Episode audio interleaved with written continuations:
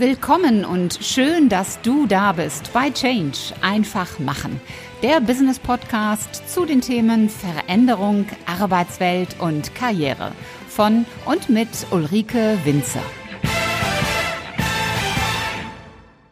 Ihr Lieben, herzlich willkommen zur Mittwochsausgabe bei Change einfach machen. Ich freue mich sehr, dass ihr wieder mit dabei seid, denn heute geht es um ein sehr spannendes Thema, um Karriere, Recruiting und den Wechsel der Perspektive. Wie bin ich darauf gekommen? Die meisten von euch kennen wahrscheinlich den Wochenmarkt wo es frische, leckere Sachen zu kaufen gibt. Und da gibt es auch immer die Stände, die gekühlte Waren haben, also zum Beispiel die Fleisch-, Fisch- und Wurststände. Früher habe ich immer gedacht, meine Güte, was muss es denen dahinter kalt sein? Diese ganzen gekühlten Waren und vor allen Dingen, wenn es dann auch Winter war und es sowieso schon jeden fröstelte, gerade uns Frauen, so hatte ich die Vorstellung, so stehen die Menschen dahinter und frieren und frieren und frieren. Vor einigen Monaten, und es war zugegebenerweise vor Corona, hatte ich die Möglichkeit, auf die andere Seite zu gehen. Und die andere Seite heißt in dem Fall hinter der Theke, wo ich immer dachte, da ist es ja so kalt. Und, was soll ich sagen, Fußbodenheizung, ein beheizter Handlauf für die Finger. Die Welt auf dieser Seite sah ganz anders aus, als ich sie mir vorgestellt hatte.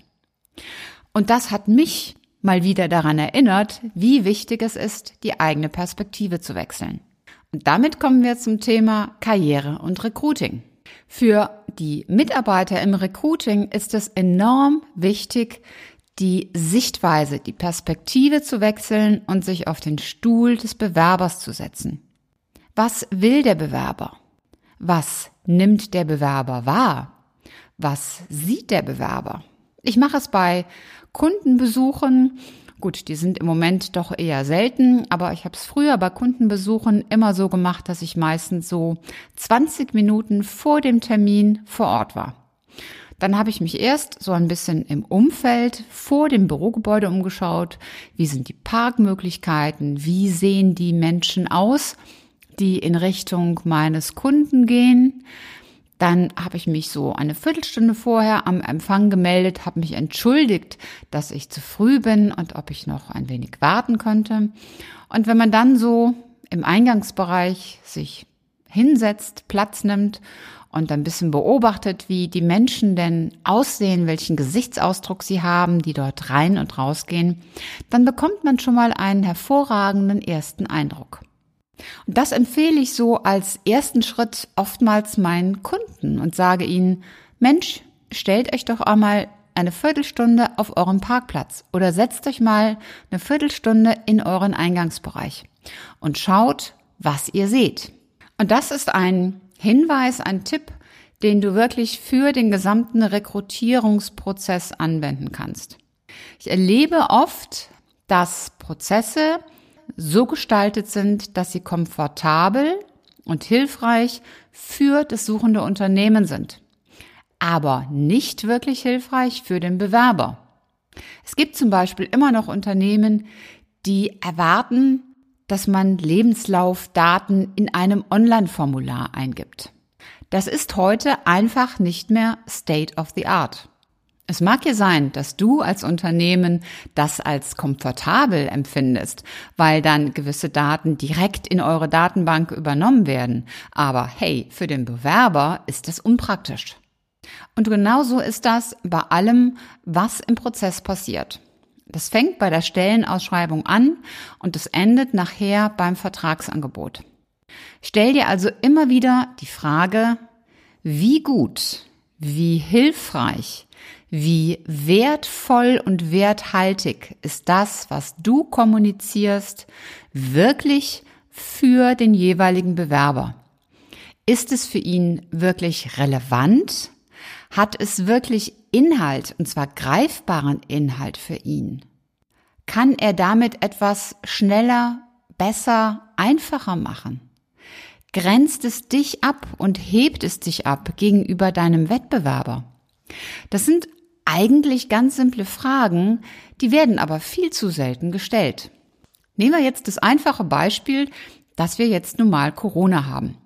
Da boomen die Videoplattformen und die Möglichkeiten, per Videointerview ein erstes Gespräch mit einem Bewerber zu führen. Diese Dinge boomen natürlich ohne Ende. 95 Prozent der Unternehmen schicken den Bewerbern dann einen Link mit der Einladung zum Videointerview. Jetzt wirst du vielleicht sagen, na ja, was sollen wir denn auch sonst machen? Es gibt Unternehmen, die schicken dazu noch einen Leitfaden oder 10, 20, 15 wertvolle Tipps für Videointerviews. Im Sinne von, such dir einen ruhigen Platz, wo eine Wand im Hintergrund ist, damit kein anderer durch den Bildschirm laufen kann. Stell Handy und andere Unterbrechungstöne aus. Hol dir etwas zu trinken, damit deine Stimme geölt bleibt und so weiter. Also da kann man eine ganze Liste an Tipps zusammenstellen und wie gesagt, es gibt Unternehmen, die schicken den Bewerbern dann solche Tipps. Warum machen sie das? Nun, zum einen schreiben sie ganz klar da rein, wir wissen, dass Videointerviews für viele noch Neuland sind und wir wollen, dass du oder sie als Bewerber sich bei uns wohlfühlen. Und dann kommt diese Liste mit den Tipps.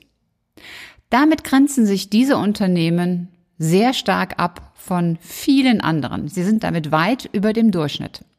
Und wobei denken diese Unternehmen dann? Die denken natürlich an den Bewerber. Wie fühlt er sich in der Situation? Es gibt eben noch viele Menschen, die fühlen sich in Videointerviews ja wirklich unwohl.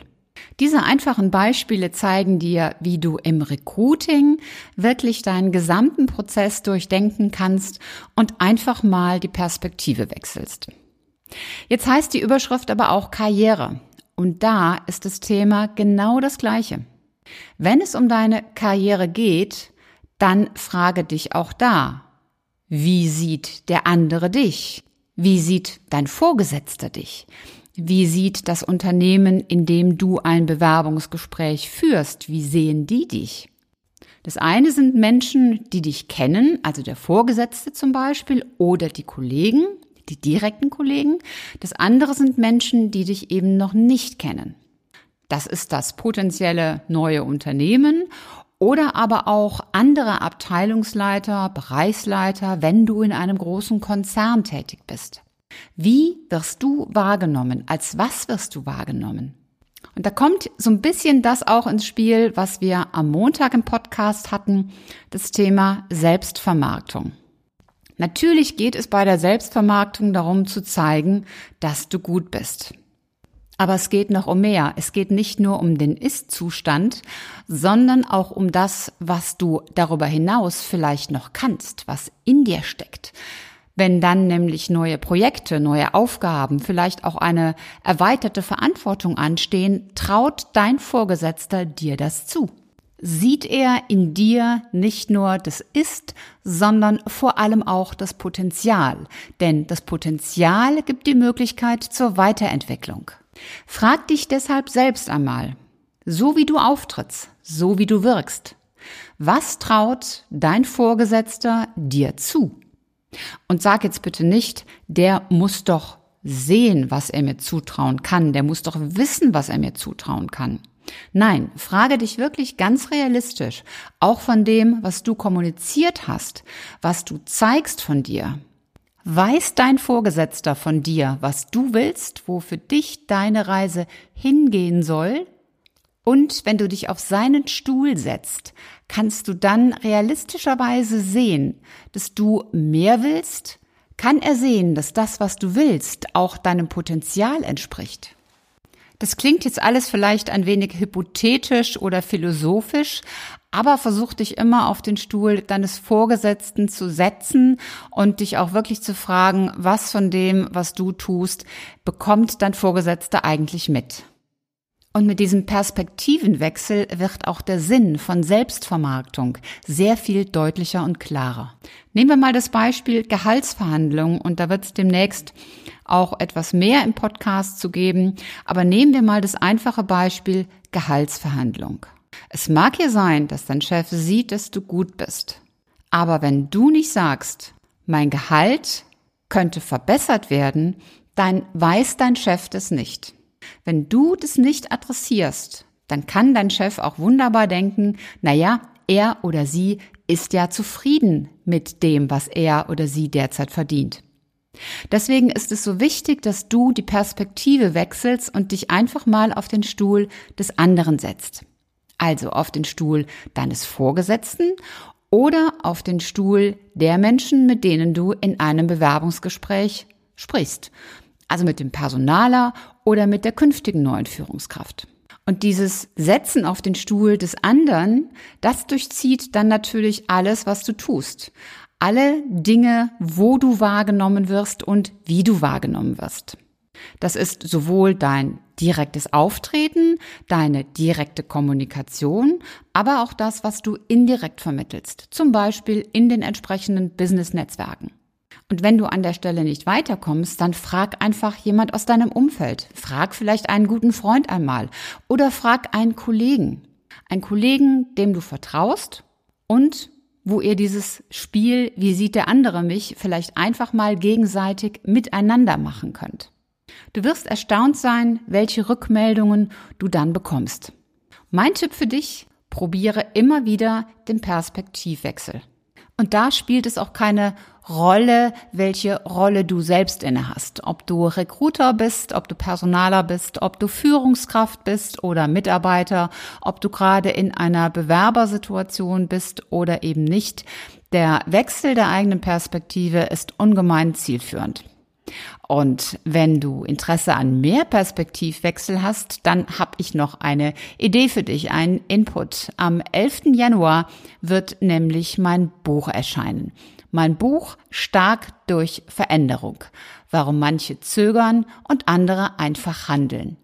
Du wirst dort eine Menge anderer Perspektiven zur Veränderung bekommen und auch feststellen, was in dir alles so steckt und warum du vielleicht an manchen Dingen zögerst und in anderen Dingen agil bist und handelst. Am 11. Januar wird es ganz offiziell erscheinen. Elf natürlich meine Zahl als Rheinländerin. Bestellen kannst du es bereits jetzt über Amazon und natürlich über die lokalen Buchhandlungen. Und natürlich verlinke ich das Buch auch in den Show Notes. Das war's auch schon wieder für heute. Wenn dir die Folge gefallen hat, dann mach doch ganz einfach drei Dinge. Erstens, teile die Folge mit Menschen, die dir wichtig sind. Zweitens, abonniere den Kanal, damit du keine Folge mehr verpasst. Und drittens, hinterlass mir gerne eine, am liebsten 5-Sterne-Bewertung bei Apple Podcast und eine Rezension. Ich freue mich in jedem Fall, wenn du auch beim nächsten Mal wieder mit dabei bist. Und wenn du Fragen oder Anregungen hast, dann schreib mir eine Nachricht. Alle Kontaktdaten findest du in den Show Notes. Und bis zum nächsten Mal. Sei großartig und mach einfach Change. Deine Ulrike Winzer.